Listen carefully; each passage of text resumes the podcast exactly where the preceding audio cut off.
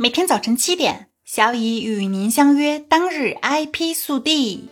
童话大王郑渊洁维权十年有余，终获舒克不正当竞争案一审胜诉。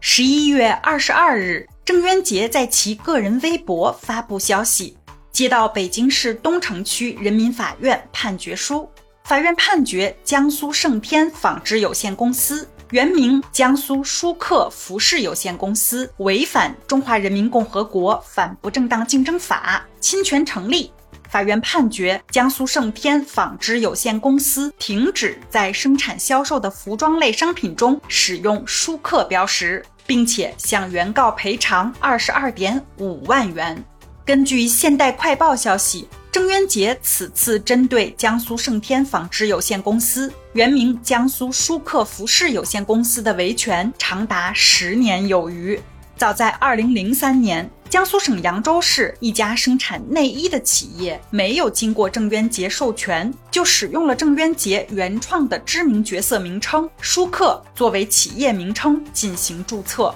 将企业名称申请为江苏舒克服饰有限公司，以下简称舒克公司，并且还在三年后，也就是二零零六年六月十六日，又是在没有经过郑渊洁授权的情况下，进一步的向国家商标局申请注册了第五四二三九七二号舒克商标，用于制造兜售舒克牌内衣。有趣的是，经过了三年的审查，到了二零零九年十月二十八日，国家商标局核准注册舒克公司的这一舒克商标。自此以后，舒克公司不仅使用该商标大肆售卖其产品舒克牌内衣，而且还在公司官网上声称，他们所生产贩卖的舒克牌内衣就是郑渊洁原创的舒克。十年以后，也就是二零一九年十二月十三日。郑渊洁依法向国家知识产权局对舒克公司的这一侵权商标提起了无效宣告申请。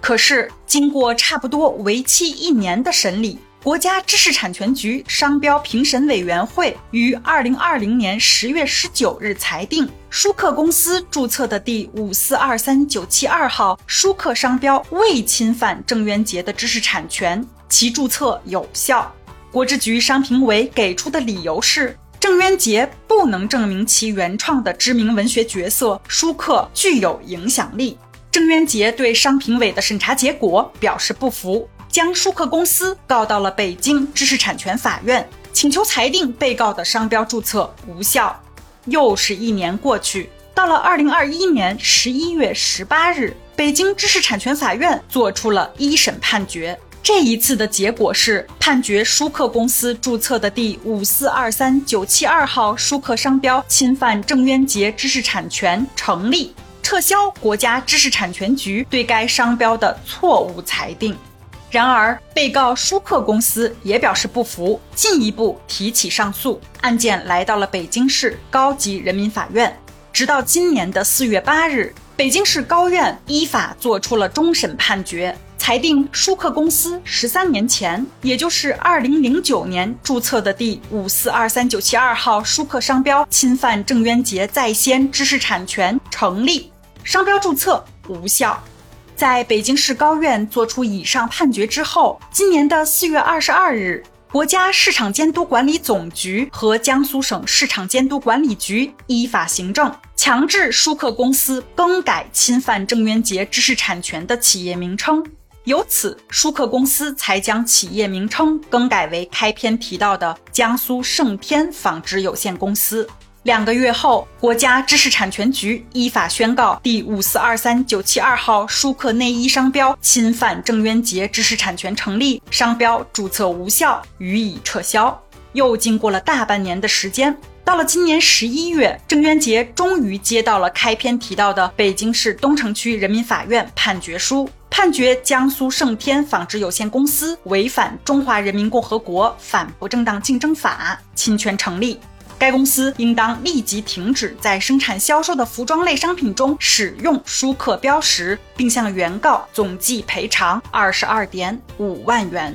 关于本案的不正当竞争方面。被告未经郑渊洁授权，擅自在公司官网公开发布其所生产贩卖的舒克牌内衣就是郑渊洁原创的舒克的消息，这显然是将舒克人物形象与其品牌理念虚假联系在一起，这会导致一般消费者误认为该公司与郑渊洁有合作关系，其目的非常明显，就是企图和童话大王郑渊洁粘连。通过搭便车的方式吸引消费者，这一行为使得消费者对被告的产品来源产生混淆，认为该公司与郑渊洁存在特定联系。根据《中华人民共和国反不正当竞争法》第六款规定，被告的行为构成虚假宣传，破坏了诚实信用原则，违反公认的商业准则，确属于不正当竞争行为。虽然前后历经十余年的维权。过程坎坷，